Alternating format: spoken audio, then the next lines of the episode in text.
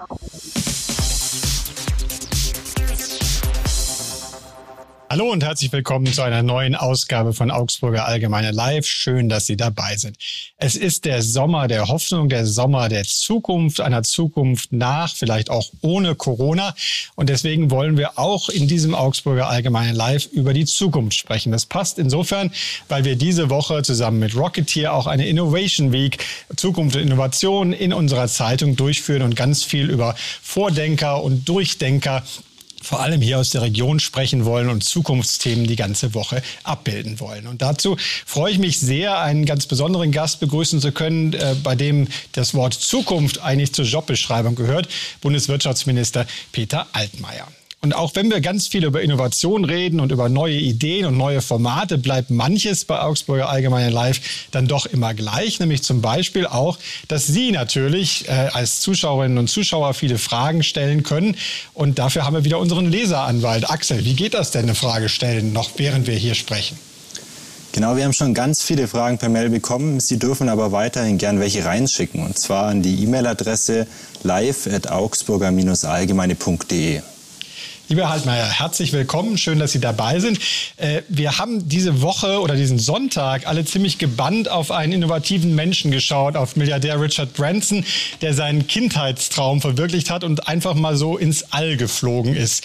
Wie muss man sich das denn vorstellen? Hatten Sie auch als kleiner Junge den Traum, ins All zu fliegen? Naja, also lieber Herr Schmitz, ähm, guten Tag zurück und viele Grüße an Ihre Leser.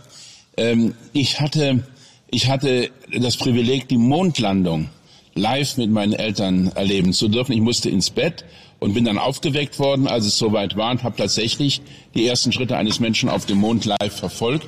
Und das hat bei mir dazu geführt, dass ich unglaublich interessiert war an allem, was äh, mit dem Planetensystem zu tun hatte, Möglichkeit von Leben auf fremden Planeten, äh, interstellare Raumfahrt, Science-Fiction-Romane. Aber selbst ins All zu fliegen, das hatte ich ehrlich gesagt nicht vor.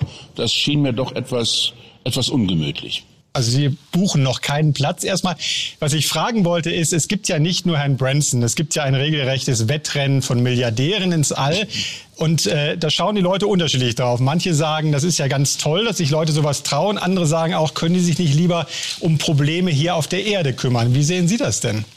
Na, ich sehe das so, dass äh, wir bei der Innovation besser nicht so viele Vorgaben machen. Denn was am Ende der Situation auf der Erde nutzt und unsere Lebensumstände hier verbessert, äh, das können wir doch im Voraus gar nicht ahnen. Wer hätte denn gedacht, dass wir mit unseren Smartphones weltweit in Echtzeit telefonieren können weil es überall Satelliten gibt, die diese Gespräche übertragen. Das war, als die ersten Satelliten gestartet sind, völlig, äh, völlig unvorstellbar. Und genauso äh, ist es heute. Es werden Dinge ausprobiert, es werden Produkte entwickelt, es werden äh, Raumflüge gestartet. Und was davon am Ende sich bewährt und was sich kommerziell durchsetzt, das weiß man in aller Regel erst einige Jahre später. ich persönlich, ich persönlich, um das nochmal zu sagen, äh, ich glaube, dass Weltraumtourismus äh, in der heutigen Zeit vielleicht nicht die dringendste Aufgabe ist, äh, aber es gehört zur Freiheit des Menschen, auch solche Dinge auszuprobieren. Wir müssen jetzt trotzdem erstmal über Probleme hier noch auf der Erde reden. Natürlich die äh, Corona-Pandemie und die Folgen, die uns immer noch in Atem halten. Die Inzidenzzahlen steigen seit einigen Tagen sanft wieder, aber die Lau Rufe werden immer lauter und immer rabiater, dass das keine Rolle spielen soll, dass wir trotzdem äh, öffnen sollen und dass die Inzidenzzahl nicht mehr so wichtig sein soll in Zukunft bei möglichen neuen Maßnahmen, falls es wieder schlimmer werden sollte. Wie sehen Sie das? Nun, äh, zum einen bekümmert mich, dass äh, um Deutschland herum tatsächlich in einigen Ländern wieder sehr hohe äh, Zahlen entstehen und äh, dann auch die Zahl äh, der Menschen, die ernsthaft erkranken, zunimmt. Äh, wir haben schon seit langem als Bundeswirtschaftsministerium gemeinsam mit Industrie und Handel den Vorschlag gemacht, nicht nur auf die Ansteckungsrate als solche zu schauen. Es gibt auch Menschen, die geimpft sind mit einer Impfung zum Beispiel, die sich infizieren, aber dann einen weniger schweren Verlauf haben, wenn nicht lebensbedrohlich ist. Äh, und deshalb ist es, glaube ich, richtig, dass man stärker darauf schaut, wie stark sind die Krankenhäuser ausgelastet, wie stark äh, sind die äh, Intensivstationen ausgelastet ähm, und nicht auf starre Inzidenzen schaut. Aber es gibt noch zwei weitere Dinge. Das eine ist, wir müssen sehr genau hinschauen, wie wir in den Schulen helfen können, wie wir die Kinder und die Lehrerinnen und Lehrer schützen können. Deshalb unterstütze ich auch sehr äh, dass wir äh, mobile Luftfilter überall dort, wo sie medizinisch und technisch Sinn machen, mitfinanzieren. Äh, und das Zweite ist, mir fällt auf, dass bei der Öffnung, die wir ja überall erleben, und wir wollen ja, dass es keinen neuen Lockdown gibt. Das ist, glaube ich, das wäre das Schlechteste überhaupt und muss auf jeden Fall vermieden werden. Und deshalb sehe ich mit Sorge, dass manchmal auch die Disziplin ein bisschen nachlässt, dass in geschlossenen Räumen keine Masken mehr getragen werden, äh, dass äh, der Abstand äh, bei vielen Veranstaltungen schon wieder sehr gering wird. Und da würde ich mir einfach wünschen, dass wir alle immer wieder auch unseren ähm, Gesprächspartnern, unseren Gästen, unseren Freunden sagen, helft bitte mit damit äh, möglichst wenig Menschen gesundheitlich gefährdet werden. Wenn Sie das Wort Abstand ansprechen, hat natürlich jeder die Bilder vor Augen, die wir in den letzten Tagen bei der Fußball-Europameisterschaft gesehen haben. Haben die äh, Briten und die UEFA mit ihrem Kurs die Stadien dann doch voll zu packen, äh, Menschenleben auf dem Gewissen? Ähm, ich würde, äh, ich habe mich sehr, sehr, sehr äh, äh, darüber ähm, aufgeregt, dass ähm, es in der Politik jetzt offenbar modern geworden ist, äh, andere anzugreifen und zu sagen, ihr habt Menschenleben auf dem Gewissen. Das hat in der deutschen Politik eine Rolle gespielt, äh, weil das einige Armin Laschet vorgeworfen haben. Das ist aus meiner Sicht genauso unzulässig wie gegenüber der UEFA. Aber richtig ist, ich hätte mir gewünscht, äh, dass ähm, ein größer, ein, dass ein deutlicheres, ein besseres Hygienekonzept zugrunde gelegen hätte. Und das hätte aus meiner Sicht bedeutet, auch weniger Menschen in die Stadien. Und das hätte auch aus meiner Sicht bedeutet, äh, dass die Vorfälle, die es gestern vor dem Spiel gegeben hat, durch ein kluges äh, Konzept hätten verhindert werden müssen. Sie haben gerade äh, selbst gesagt, einen Lockdown gilt es unbedingt, oder einen erneuten Lockdown gilt es unbedingt zu verhindern. Wenn man auf Wirtschaftsverbände oder auch Handelsverbände hört, die sagen ja teilweise sogar explizit, nein, nein, das werden wir nicht nochmal akzeptieren. Ist das nur Lobbyistensprech oder haben die damit einen Punkt? Also ich glaube erst einmal, dass wir gar keinen Anlass haben, äh, jetzt über einen äh, Lockdown zu spekulieren. Äh, wir haben Gott sei Dank immer noch Infektionszahlen, die sehr niedrig sind. Und vor allen Dingen ist die Auslastung unserer Krankenhäuser und Intensivbetten derzeit auf einem für die Pandemie außergewöhnlich niedrigen Niveau. Äh, aber äh, ich glaube, dass äh, wir alle gut beraten sind, die notwendigen Sicherheitsmaßnahmen zu ergreifen. Und das ist besser, als darüber zu spekulieren, was man macht, wenn ein Lockdown notwendig werden sollte oder nicht. Ich kann nur eines wiederholen und sagen, wir sind in dieser Situation besser geschützt als im letzten Jahr im Herbst und besser geschützt als im letzten Jahr im Frühjahr, dank der Erfolge beim Impfen. Aber dazu gehört auch, dass wir uns anstrengen und dass wir äh, mehr Menschen dazu bewegen, sich freiwillig impfen zu lassen. Denn im Augenblick ist es rund die Hälfte der Bevölkerung, die geimpft ist. Und wir brauchen mindestens 70 bis 80 Prozent, äh, damit das Virus dauerhaft in Deutschland äh, keine Chance hat, wenn, wenn, eine neue große Welle wenn, auszulösen. Wenn Sie genau diese Zahl, die wir für die Erdenimmunität brauchen, ansprechen, da geht es ja oft in der Diskussion jetzt auch um Impfanreize. Wäre es nicht volkswirtschaftlich eigentlich schlau, wenn man nun hingehen würde und sagen, all denen, die vielleicht zu schusselig sind, sich einen Impftermin zu machen oder es auch nicht wollen oder nicht richtig darüber nachdenken, sogar hohe Geldbeträge zu bieten? Vielleicht 200, 300 Euro für die Impfbereitschaft auszugeben. Das wäre doch insgesamt immer noch günstiger, wenn wir dadurch die Herdenimmunität schneller erreichen. Ähm, ich glaube, ich, ich, ich bin von der Idee jedenfalls bislang nicht so überzeugt, weil es ja auch der Idee vom mündigen Bürger widerspricht, äh, indem ich Menschen mit Geldgeschenken zu etwas bringe, von dem sie selbst überzeugt sind, dass es vielleicht gar nicht in ihrem äh, Interesse ist. Nein, ich glaube, es gibt nach wie vor genügend Menschen, die bereit wären, sich impfen zu lassen, äh, wenn man sie über die Risiken informieren würde, wenn man ihnen sagen würde, dass sie bei einer Infektion ein hohes Risiko laufen, äh, diese Ansteckung nicht zu überleben, es sei denn, sie lassen sich rechtzeitig impfen. Da gibt es noch ganz, ganz viel, was wir tun können, auch an mobilen Impfstationen, äh, auch beim Einsatz äh, des Impfstoffs, der nur einmal verabreicht werden muss, weil es einfach Bürgerinnen und Bürger gibt, die man gar nicht so leicht erreichen kann, zum Beispiel auch ähm, Obdachlose, die über keinen ähm, äh, gesetzlichen Wohnsitz äh, verfügen. Also wenn wir erst einmal alle diese Möglichkeit ausschöpfen, äh, die es noch gibt und die noch nicht ausgeschöpft sind, dann glaube ich, können wir die Impfquote deutlich erhöhen. Bayerns Ministerpräsident Markus Söder hat ja heute mehr oder weniger so formuliert, dass man an jeder Stelle, wo es irgendwie geht, nun impfen müsse. Er hat vorher auch schon mal, früher auch schon mal gesagt, man könne auch vielleicht einen Impftag in einer Moschee oder ähnliches anbieten. Was wären denn so kreative Wege, die Sie sich noch vorstellen könnten? Ja, also ich bin in diesem Punkt ganz bei Markus Söder, wie in den allermeisten Fragen der äh, Pandemiebekämpfung äh, in den letzten Monaten auch. Ähm, es geht darum, dass wir nicht warten, bis diese Menschen zu uns kommen. Da sind viele Bürgerinnen und Bürger dabei, die in ihrem Leben noch niemals bei einem Arzt waren. Da sind Menschen dabei, die Scheu davor haben, zu einem Arzt zu gehen. Äh, und deshalb müssen wir in der Tat diese Angebote machen, nicht nur in Einkaufszentren, sondern auch auf äh, Marktplätzen. Wir müssen sie dort machen, wo äh, viele Menschen vorbeikommen, vor allen Dingen auch Menschen, die vielleicht äh, die vielleicht nicht jeden Tag Zeitung lesen, nicht jeden Tag Fernsehen schauen. Und äh, äh, insofern ist das ein wichtiger und ein weiterführender Vorschlag. Nochmal einen letzten Punkt, bevor wir zu den ersten Zuschauerfragen schalten wollen. Sie haben ja zumindest angedeutet, dass die Corona-Überbrückungshilfen äh, länger gezahlt werden könnten. Also vielleicht sogar bis Ende des Jahres. Das haben Sie früher schon mal versucht und angekündigt. Bislang ist es aber noch nicht so weit. Äh, warum sollte es jetzt eher klappen?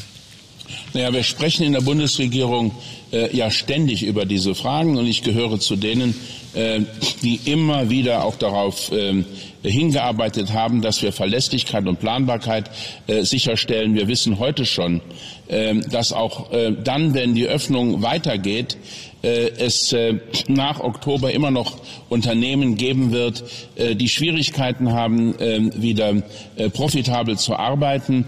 Ganz einfach weil sie über weniger Kunden und über weniger Umsätze verfügen. Äh, Überbrückungshilfe kann nur der bekommen, der mindestens 30 Prozent Umsatzeinbuße hat. Das sind Geschäfte, Unternehmen, denen es richtig schlecht geht. Und äh, darüber werde ich dann zugegebener Zeit äh, Ende August mit dem Kollegen Finanzminister sprechen. Wir haben das auch in der Vergangenheit so gemacht und manches, was ich im ersten Anlauf dann nicht durchsetzen konnte, ist dann später Wirklichkeit geworden. Äh, das äh, kann man an der Geschichte der äh, Hilfsleistungen auch sehr gut nachvollziehen und nachentwickeln. Und ich bin sehr optimistisch, dass es keine Schutzlücke geben wird und dass wir die Unternehmen, denen wir geholfen haben zu überleben, bis zum heutigen Tag, und das sind die allermeisten, dass wir den wenigen Unternehmen, die dann auch nach dem äh, 30. Ähm, äh, äh, September äh, hinaus äh, noch ähm, äh, Hilfe brauchen, diese Hilfe werden gewähren können. Das ist im Interesse des Landes und im Interesse aller Bürgerinnen und Bürger. Und das wird, glaube ich, Olaf Scholz dann auch ganz ähnlich sehen. Also Olaf Scholz wird nochmal bearbeitet. Jetzt werden unsere Zuschauerfragen bearbeitet, nämlich von Axel. Was gibt es? Genau, die Corona-Krise, die beschäftigt natürlich auch unsere Leserinnen und Leser. Und manche, die haben wirklich die Schnauze voll, kann man so sagen, von den Einschränkungen. Da gibt es zum Beispiel Oliver Rupprecht, der fragt auf Instagram, wann beenden Sie endlich die Corona-Angststrategie? Also ich kann mich an keine Angststrategie erinnern. Äh, Corona ist äh, eine, äh, eine Krankheit, äh, an der weltweit Hunderttausende Menschen gestorben sind. Äh, zum Teil unter schrecklichen Qualen. Es gibt Kinder und Jugendliche, aber auch andere Bürger, die unter Long-Covid, das ist das lange Covid, nennt man das, leiden, bitterlich leiden mit Spätfolgen, die manchmal äh, Monate und Jahre lang anhalten können. Und deshalb kann ich nur jeden warnen, diese Krankheit äh, zu unterschätzen. Sie ist weitaus gefährlicher als eine normale Grippeerkrankung. Und das haben, glaube ich, inzwischen auch die allermeisten Bürgerinnen und Bürger äh, nachvollzogen und sehen es ganz genauso. Insofern fühle ich mich von einer breiten Mehrheit in der Bevölkerung getragen, wenn wir versuchen, den Gesundheitsschutz für alle Bürgerinnen und Bürger auf einem hohen Niveau zu gewährleisten. Wir haben noch eine weitere Frage, die kommt von Marc Baumert, auch via Instagram. Und er fragt, in Schulen gelten komplizierte Corona-Regeln. Warum braucht die Wirtschaft keine? Die Wirtschaft hat Corona-Regeln. Äh, wir haben äh, ganz zu Anfang dafür gesorgt, dass ähm, äh, in den Unternehmen, in den Betrieben rechtzeitig und frühzeitig Masken verfügbar waren. Wir haben sichergestellt, dass es für jeden Arbeitnehmer zweimal in der Woche ein kostenloses Testangebot durch seinen Arbeitgeber gibt. Wir haben ermöglicht, dass in den Betrieben die Abstände vergrößert wurden, eingehalten wurden. Ich habe am Wochenende Betriebe besichtigt äh, äh im Saarland, äh, die äh, im Bereich von Innovation tätig sind. Äh, das war vorbildlich, wie das umgesetzt ist. Es ist öffentlich nicht so bekannt, weil darüber nicht jeden Tag etwas äh, in Presse, Funk und Fernsehen steht. Aber wir haben das getan. Wir haben sogar auf dem Höhepunkt der zweiten und der dritten Welle eine sogenannte Homeoffice-Pflicht eingeführt. Das heißt, alle Mitarbeiterinnen und Mitarbeiter, die nicht vor Ort für die Produktion zum Beispiel benötigt wurden, konnten dann im Homeoffice ihre Arbeit verrichten und das zeigt, dass Wirtschaft und Politik gemeinsam dafür gesorgt haben, äh, dass der Schutz der Bürgerinnen und Bürger Vorrang hatte. Mal, kommen wir mal zu einigen der Themen, die wir unter dem Oberbegriff Innovation immer zusammenfassen. Ihr CDU-Kanzlerkandidat Armin Laschet hat ja jetzt auch ein Modernisierungsjahrzehnt äh, ausgerufen, was manche ein bisschen verwundert, weil immerhin 16 Jahre ja auch Zeit waren für die Modernisierung. Aber wenn wir zum Beispiel mal auf das Thema E-Autos schauen, da haben Sie in den vergangenen Tagen ist äh, bekannt geworden, dass die Förderung noch bis 2025 weiterlaufen soll. Kann man sich ja als Bürger erstmal fragen, warum bekommt das die ja doch immer noch sehr gut verdienende Autoindustrie Autoindustrie nicht eigentlich ohne so eine Kaufprämie hin? Warum kann das der Markt nicht selber regeln? Ja, der Markt hat es nicht selbst geregelt.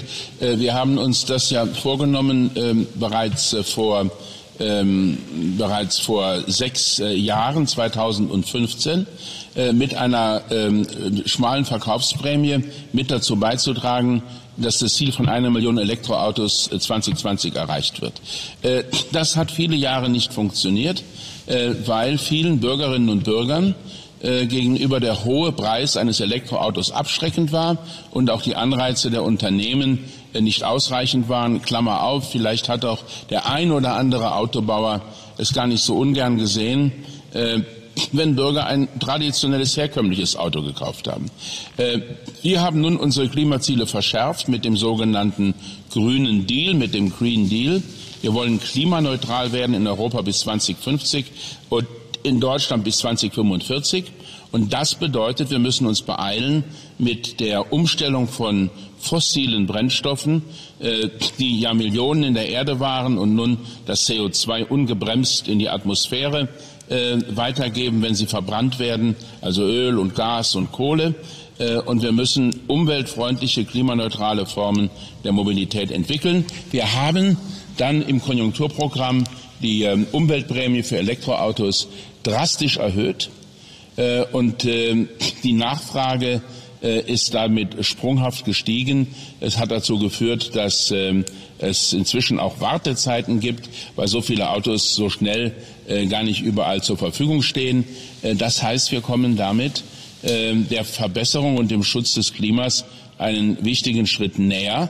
Und das ist nicht nur Aufgabe eines einzelnen Industriezweiges, das ist Aufgabe des Staates und der Gesellschaft insgesamt. Wenn wir schon von Vorgaben sprechen oder zumindest von Zielvereinbarungen, gerade auch auf europäischer Ebene, in der EU-Kommission tobt gerade eine Debatte darüber, wann es eigentlich den letzten Verbrennungsmotor geben soll, beziehungsweise was die äh, jeweiligen Vorgaben auf EU-Ebene sein soll. Da sind äh, unterschiedliche Auffassungen zwischen den Ländern da, ob es 2035, 2040 ähnliches werden soll. Was ist denn Ihre Meinung? Also was wir im Augenblick erleben, ist äh, ein ganz rasanter Wandel hin zu nachhaltiger äh, Mobilität. Ähm, wir äh, erleben, dass ähm, immer mehr Menschen sich mit der Frage beschäftigen, äh, soll denn das nächste Auto noch ein Verbrenner sein oder bereits ein Plug-in-Hybrid oder ein vollelektrisches Auto. In den Städten tun das mehr Menschen, weil die Reichweite dann nicht so entscheidend ist als äh, in den ländlichen Regionen. Auch das ist verständlich und nachvollziehbar. Äh, und ich glaube, dass wir bei diesem Tempo der Innovation spätestens in drei oder vier Jahren ähm, erleben werden, dass die Entwicklung äh, sich dann nach der einen Seite neigt und ähm, dass immer mehr Elektrofahrzeuge kommen, um Ihnen äh, vielleicht äh, einen Vorgeschmack zu geben. Ich werde morgen ähm, neuere Berechnungen auch äh, erläutern, die wir bis zum Herbst in Auftrag gegeben haben im Hinblick auf Energiewende, Stromverbrauch äh, mit den neuen ehrgeizigen Klimazielen. Äh, ich gehe davon aus, dass die Zahl der Elektrofahrzeuge in Deutschland ähm, im Jahre 2030 äh, um ähm, einen gewaltigen Betrag äh, bis hin äh, zu 40 ähm, Prozent höher sein wird als bisher angenommen. Äh, insofern ist die Verbotsdiskussion vielleicht gar nicht mehr so wichtig. Ja, und dann, es kommt eigentlich gar nicht auf den Motor an, sondern auf das, was mit diesem Motor verbrannt wird. Es gibt ähm, das Unternehmen Porsche, ein Traditionsunternehmen, das gemeinsam mit Siemens, ein anderes Traditionsunternehmen aus Bayern, in Chile äh, synthetischen Kraftstoff entwickelt. Das ist Benzin, das gewonnen wird äh, aus äh, Strom, der von Photovoltaik und Windturbinen gemacht wird. Das ist klimaneutral. Äh, und dagegen hätte niemand etwas. Allerdings ist es auch so, dass der Preis für dieses Benzin dann äh, sehr, sehr, sehr viel teurer sein wird als der heutige Preis für Benzin und Diesel. Und deshalb wird es vermutlich kein Massenphänomen werden. Aber ich gehe davon aus, dass die Elektromobilität ähm, ein Jahrzehnt vor sich hat mit großen Erfolgen und mit weiterer Steigerung der Leistungsfähigkeit und der Entfernungsmöglichkeiten. Ich verstehe Ihren Punkt, dass es keine Verbotsdebatte eventuell braucht, aber bei einem anderen Thema, dem Tempolimit, was äh, den Deutschen lange so wichtig war wie den Amerikanern der Waffenbesitz, äh, ist ja auch ein erhebliches Umschwenken zu erkennen. Selbst Volkswagen kann sich das mittlerweile gut vorstellen. Äh, Sie, aber auch der CDU-Kanzlerkandidat äh, stemmen sich dann auch relativ gegen, sagen, das würde nicht viel ausmachen, aber würde nicht jeder Beitrag zählen? Also ähm, ich bin natürlich jetzt in einer sehr schwierigen Situation, weil ähm, diese Frage ja diskutiert worden ist im Hinblick auf das äh, äh, CDU-Wahlprogramm und dort auch äh, klar entschieden worden ist. Ähm, ich stelle nur fest, weil ich schon länger in der Politik bin, dass die Begründung, warum man Tempo, ein Tempolimit braucht, ähm, äh, mit den Jahren häufiger auch mal gewechselt hat. Ähm, es waren zu Anfang Sicherheitsbedenken, heute spricht man über äh, CO2. Äh, neulich hat jemand die Frage gestellt, ja, wenn dann jemand mit klimaneutralem Kraftstoff klimaneutral fährt, in einigen Jahren gilt dann für ihn das Tempolimit nicht. Das ist sicherlich keine ernst gemeinte ähm, Betrachtung, aber das zeigt, das Thema ist kompliziert. ich bin mal gespannt. Ich bin mal gespannt, ich bin mal gespannt. Äh, es haben ja einige Parteien, ich glaube die Grünen, sich dafür äh, ausgesprochen und ähm, es haben andere Parteien sich nicht dafür ausgesprochen. Jetzt wird der Wähler äh, ja auch sagen, was seine Präferenz ist und dann folgen Koalitionsverhandlungen und das muss man nicht vorwegnehmen. Für mich war immer für mich war immer wichtig, dass wir Lösungen finden, die auf einen breiten Konsens treffen. Äh, und im Augenblick erleben wir eine Diskussion, in die viel Bewegung gekommen ist. Aber ich sehe derzeit noch keine Mehrheit äh, in Deutschland, äh, in der Bevölkerung, im Parlament, um zum jetzigen Zeitpunkt bereits ein solches Tempolimit zu beschließen. Wobei natürlich selbst der ADAC mittlerweile Sympathien dafür erkennen lässt. Aber kommen wir zu einem anderen Thema, ähm, dem Wasserstoff, der äh, von Ihnen ja auch oft äh, nach vorne geschoben wird, gerade bei der Frage, wie wir vielleicht kreative Wege in der Energiewende finden können.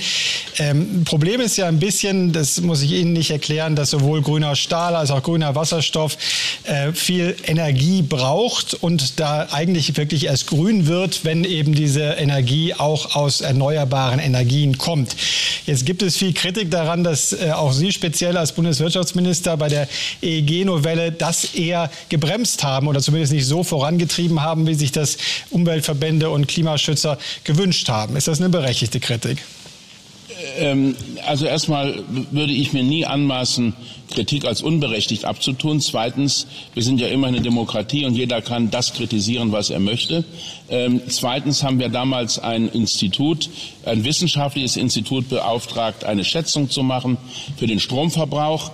Die haben wir ins Gesetz geschrieben. Äh, die Kollegin Svenja Schulze, die Umweltministerin, die in der Partei von Olaf Scholz ist, hat ein anderes Institut beauftragt, das Öko-Institut in Freiburg war das, glaube ich, äh, und die haben einen viel niedrigeren Stromverbrauch errechnet, als das bei unserem Institut der Fall war. Also wir waren progressiver als das BMU, aber darum geht es doch gar nicht. Es geht darum, dass wir ausreichend erneuerbaren Strom zur Verfügung haben.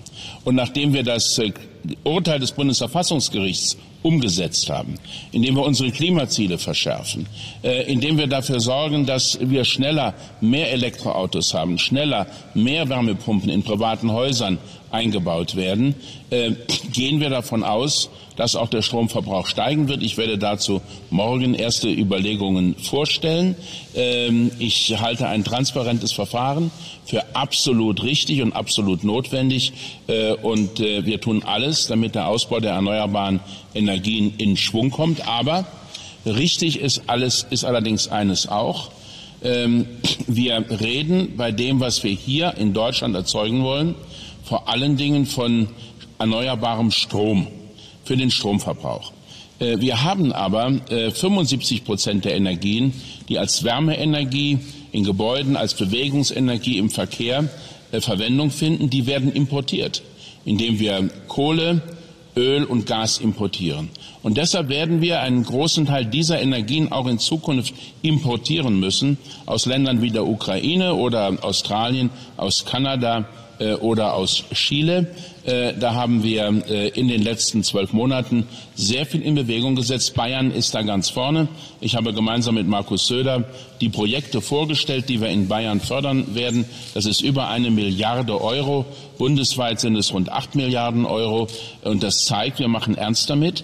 Wir wollen erreichen, dass bei der Energieversorgung beispielsweise das Erdgas, das wir heute noch brauchen, wenn die Sonne nicht äh, scheint und der Wind nicht weht, ersetzt werden kann durch grünen Wasserstoff. Das ist gar nicht so teuer weil diese Momente immer seltener werden in der nächsten Zukunft. Äh, wir wollen in der, Chemie, in der Industrie, etwa in der Chemieindustrie, wo man grünen Wasserstoff braucht, in der Stahlindustrie, dazu beitragen, dass diese Produkte klimaneutral werden. Denn sonst erreichen wir unser Ziel des Klimaschutzes bis 2045 wenn, nicht. Wenn wir, wenn wir gerade schon über Bayern reden, äh, wenn man sich zum Beispiel mal Windräder anschaut, die ja doch auch ein wichtiges Element der Energiewende waren und sind, dann wissen Sie selber am besten, äh, in Ländern wie Bayern, aber auch in Baden-Württemberg, dem grün regierten Baden-Württemberg, stockt der Ausbau dieser Windräder, weil es teilweise an den langen Genehmigungsverfahren liegt, teilweise daran, dass Abstandsregeln schärfer geworden sind. Ähm, es gibt jetzt Überlegungen, dass man Offshore-Parks und ähnliches fördern könnte, aber muss man sich nicht ehrlich machen und sagen, wenn wir auch da bei der Energiewende vorantreiben wollen, müsste es viel äh, einfachere Regeln für das Betreiben und die Genehmigung von Windrädern geben. Ja, ich stimme Ihnen voll und ganz äh, zu. Ähm, wir äh, werden unsere ehrgeizigen Klimaziele nur erreichen, wenn wir schneller vorankommen beim Bau von Windrädern und Photovoltaikanlagen und wenn wir schneller vorankommen äh, beim Bau von Stromleitungen quer durch Deutschland. Äh, jeder, der sich auskennt, auch in Bayern, weiß, äh, wie schwierig das ist, Menschen davon zu überzeugen, dass vor ihrer Haustüre äh, Stromleitungen ähm, in der Erde vergraben werden oder auf Masten aufgehängt werden. Ähm, ich habe gemeinsam mit Herrn Aiwanger viele Besuche in Bayern durchgeführt im Rahmen meiner Stromaus Stromnetzausbaureise vor zwei Jahren.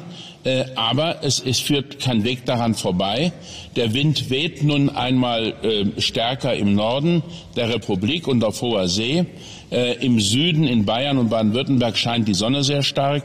Äh, dort gibt es viel Photovoltaik, auch viel Bioenergie. Aber wir werden die Windenergie von den weniger dicht besiedelten und weniger stark industrialisierten äh, Regionen im Norden in Zukunft noch mehr transportieren müssen in die Mitte und in den Süden Deutschlands, äh, dort wo die großen Verbrauchszentren sind, wo die vielen Menschen leben, im Rhein-Main-Gebiet, äh, äh im, Rhein, im Main-Neckar-Raum, äh, in, äh, im Großraum München. Dort überall wird der Strom benötigt und wir haben die Verantwortung sicherzustellen, dass grüner Strom auch äh, für diese Menschen zu jedem Zeitpunkt verfügbar ist. Axel, wie sieht es bei den Zuschauerfragen aus? Wenn wir schon beim Klimathema sind, äh, dann würde ich gern die Mail vorlesen von Ralf Hufschmied. Der schreibt uns nämlich, Augsburg ist das Zentrum des faserverstärkten Leichtbaus in Deutschland. Warum wird dieser nicht ähnlich unterstützt wie die E-Mobilität? Hat er doch als einziger Werkstoff überhaupt das Potenzial, wirklich CO2 senkend zu wirken und nicht nur CO2-neutral zu sein? Äh, der Leichtbau wird von uns unterstützt. Es ist ja eine relativ äh, junge äh, Sparte. Wir haben vor ähm, zwei Jahren auf der Hannover Messe, das war die letzte, die vor Corona im normalen Rahmen stattfinden konnte, ein großes Forum Leichtbau gemacht. Wir unterstützen die Entwicklung äh, von Produkten in diesem Bereich. Ähm, es ist aus meiner Sicht, aus meiner Sicht im Augenblick gar nicht notwendig, mit großen äh, Zuschuss- und Subventionsprogrammen zu arbeiten, weil sich die Attraktivität der Leichtbauprodukte dadurch ergibt, dass man damit weniger Energie verbraucht und weniger Strom verbraucht. Und das äh, ist dann wettbewerbspolitisch natürlich für das Unternehmen, das Leichtbauprodukte einsetzt, ein großer Vorteil. Und dann nochmal eine Frage, die mutmaßlich auch aufs Klima abzielt, so lese ich es raus. Eine Leserin schreibt per Mail, wohin fahren Sie in den Urlaub, Herr Altmaier, und mit welchem Verkehrsmittel?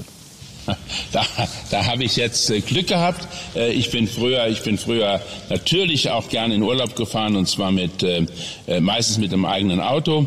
Aber das ist schon seit ganz, ganz vielen Jahren äh, nicht mehr der Fall. Ähm, als ähm, Staatssekretär und dann seit äh, rund zehn Jahren als Bundesminister äh, bin ich eigentlich äh, die allergrößte Zeit des äh, Jahres nicht in meiner Heimat, in meinem Wahlkreis, in meinem kleinen Häuschen.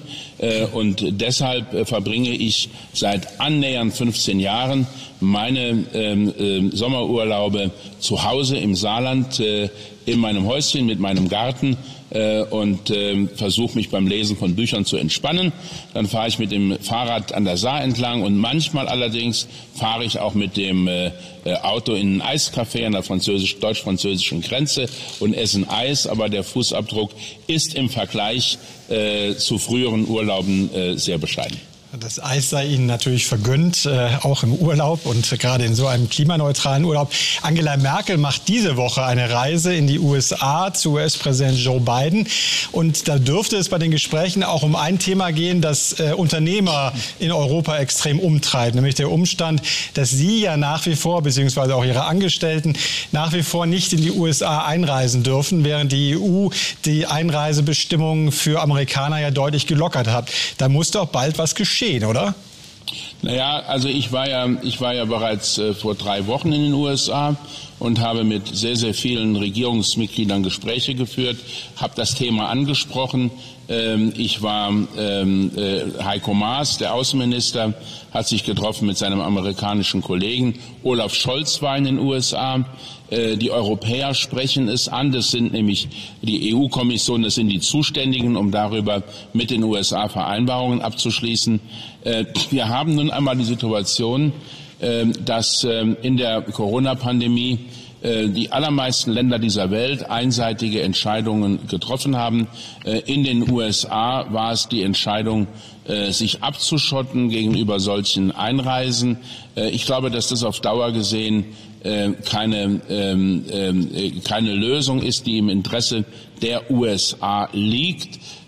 Ich bin auch optimistisch, dass wir eine Änderung erreichen können. Aber dazu gehört natürlich auch äh, ganz zwingend mit dazu, dass wir die Infektionszahlen in Europa weiterhin in einem niedrigen Bereich halten und dass äh, wir den Impffortschritt äh, deutlich sichtbar auch in Zukunft äh, erreichen können. Äh, das wird dann dazu beitragen, äh, dass man zu gegenseitigen Regelungen kommt.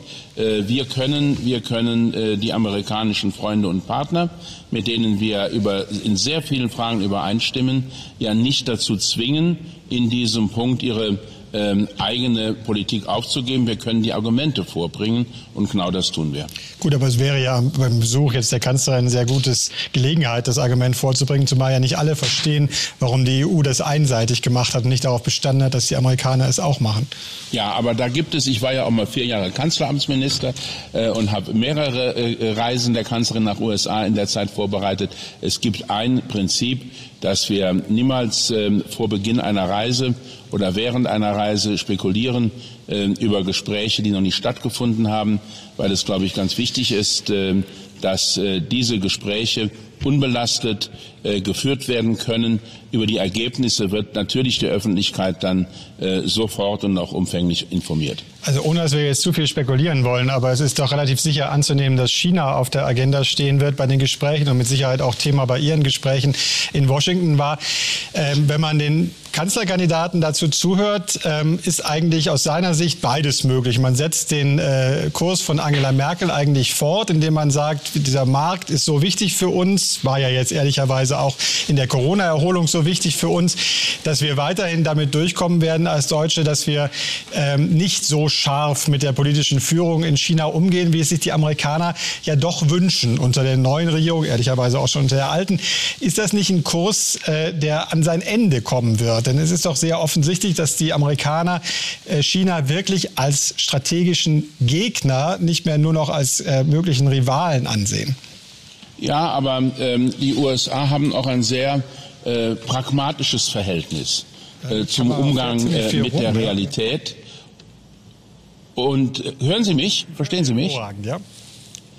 Ja, also, äh, die haben ein sehr pragmatisches äh, Vorgehen immer schon gehabt, äh, sehr stark in den Prinzipien, aber eben auch daran interessiert, wirtschaftliche Interessen zu verfolgen. Die USA exportieren sehr viele Güter äh, in, nach China und äh, dazu gehören beispielsweise auch sehr viele Autos, die von deutschen Automobilwerken in den USA für den chinesischen Markt gebaut werden.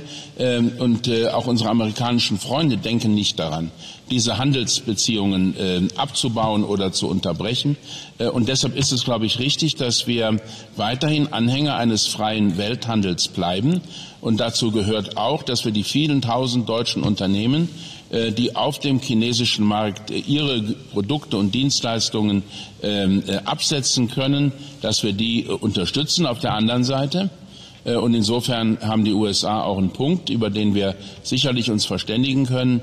Ähm, es gibt viele Bereiche, wo grundlegende Marktregeln äh, von China noch nicht eingehalten werden, äh, wenn es äh, etwa um den Schutz von geistigem Eigentum geht, wenn es darum geht, dass ausländische Investitionen frei getätigt werden können, ohne den sogenannten Joint Venture Zwang, wenn es darum geht, dass Daten, die von deutschen Unternehmen gewonnen werden, bei ihrer Arbeit dann auch tatsächlich geschützt sind.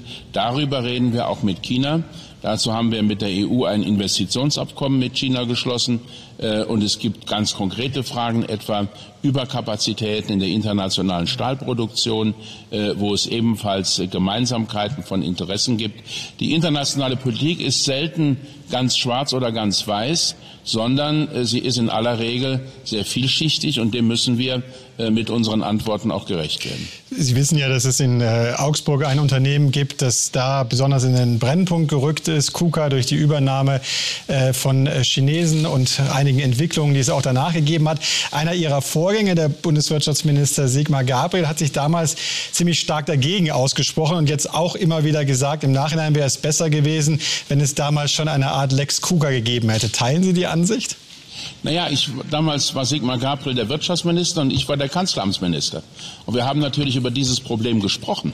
Äh, und auch mir wäre ehrlich gesagt eine Lösung lieber gewesen, äh, wo ähm, europäische oder deutsche Unternehmen äh, KUKA übernommen hätten zu einem ähnlich attraktiven Preis, wie er von den chinesischen äh, Übernehmern dann äh, am Ende gezahlt worden ist. Leider Gottes gab es diese Investoren in Deutschland und Europa damals nicht, äh, weil vielen führenden Unternehmen in Deutschland der Preis dafür im Einzelfall zu hoch war. Das hat im Übrigen dann dazu geführt, dass äh, ich als Wirtschaftsminister äh, im ersten Jahr meiner, im zweiten Jahr meiner Amtszeit 2019 eine Industriestrategie vorgestellt habe.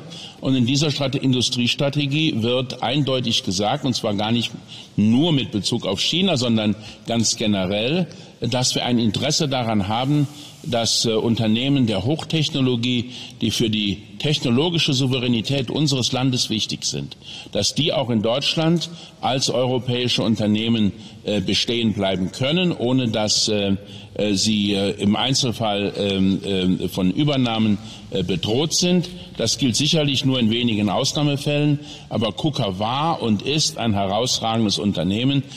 Mein Eindruck ist, dass sich die Dinge inzwischen etwas beruhigt haben. Äh, aber ich fühle mich natürlich auch als Wirtschaftsminister nach wie vor äh, verantwortlich, äh, auch für die Mitarbeiterinnen und Mitarbeiter in diesem Unternehmen. Und deshalb habe ich in der Vergangenheit immer wieder auch den Kontakt gepflegt. und das werde ich auch in Zukunft fortsetzen. Damals sind Sie für eure, Ihre Industriestrategie ja heftig kritisiert worden, für diesen Gedanken, europäische Champions zu schaffen.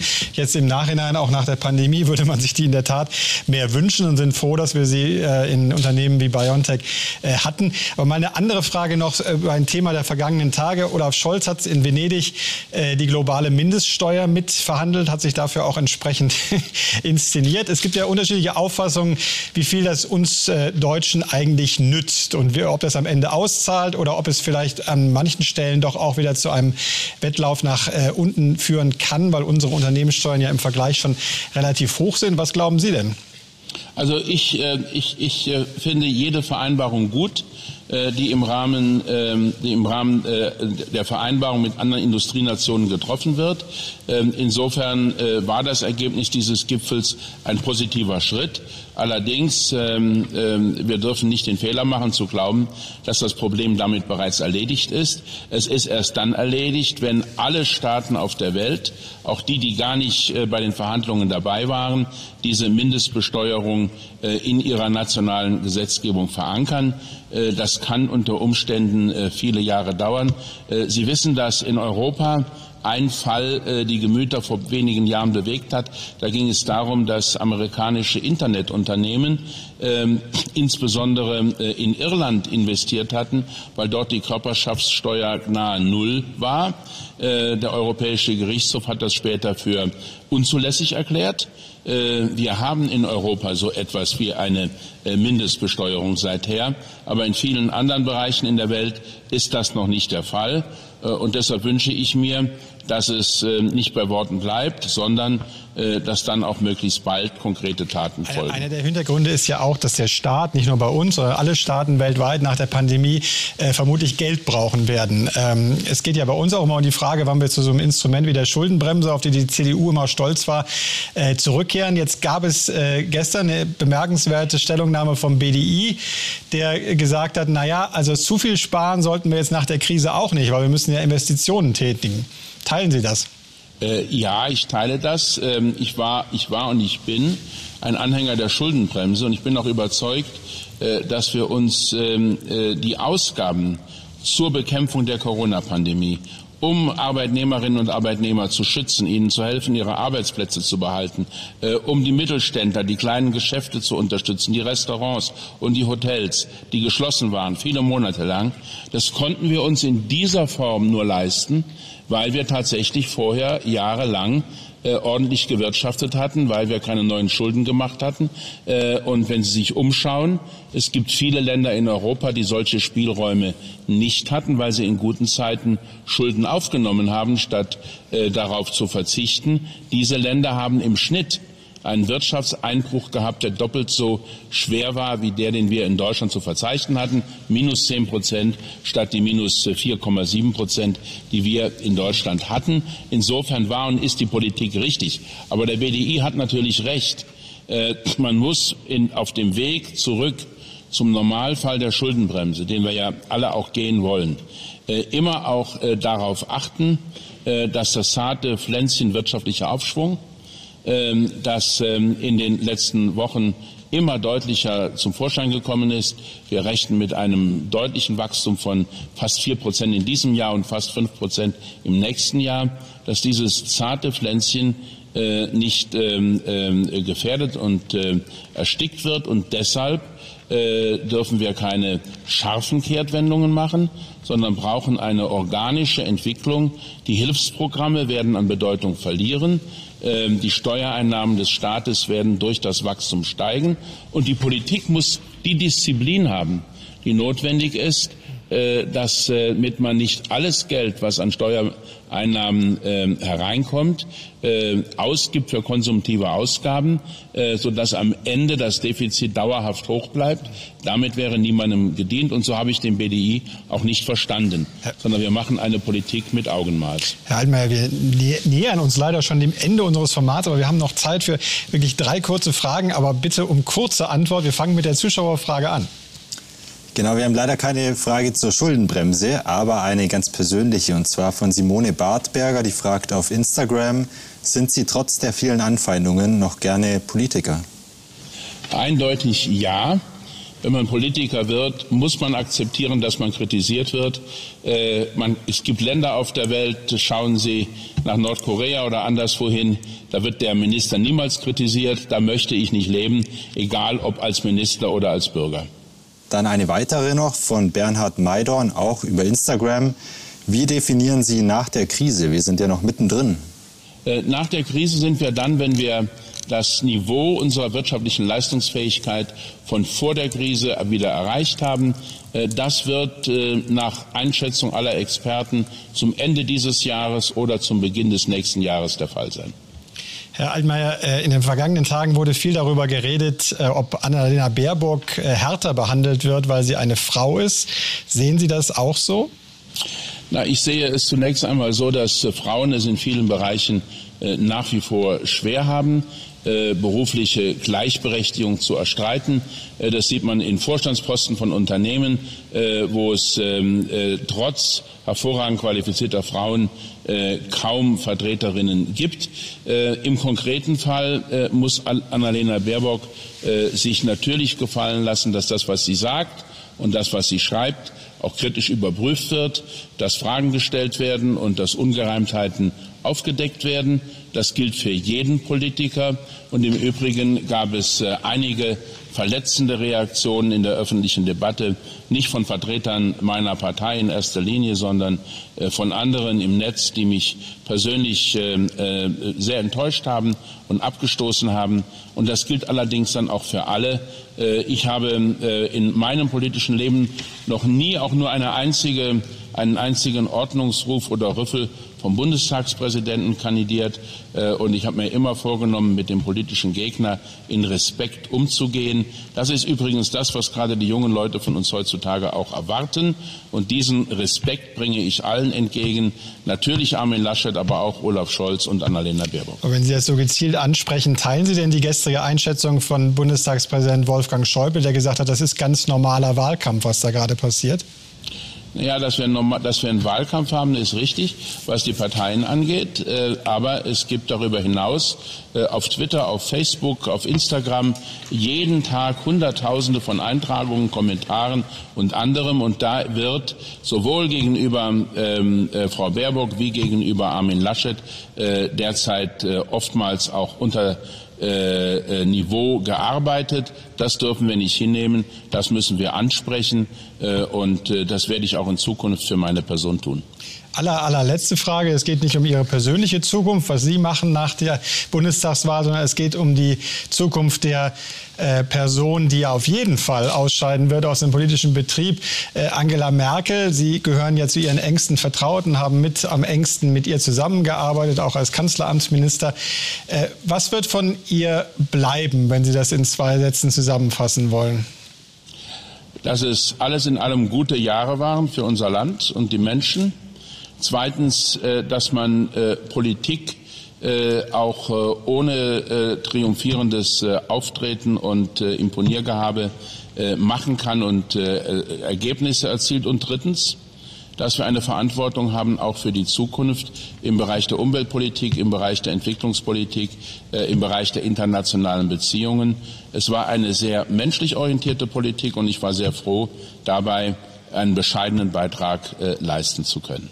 Herr Minister Altmaier, Sie haben nicht nur einen bescheidenen Beitrag zum Gelingen dieses Augsburger Allgemeinen Live geleistet, sondern einen ganz wesentlichen. Herzlichen Dank Ihnen für Ihre Zeit und für Ihre Gedanken zu Zukunft der Innovation und zur Lage des Landes. Wir verabschieden uns für heute, freuen uns natürlich auf die nächste Ausgabe von Augsburger Allgemeine Live, die bald stattfinden wird, vielleicht dann sogar wieder mit realen Menschen in einem realen Raum. Wir bleiben Sie uns treu und bis bald.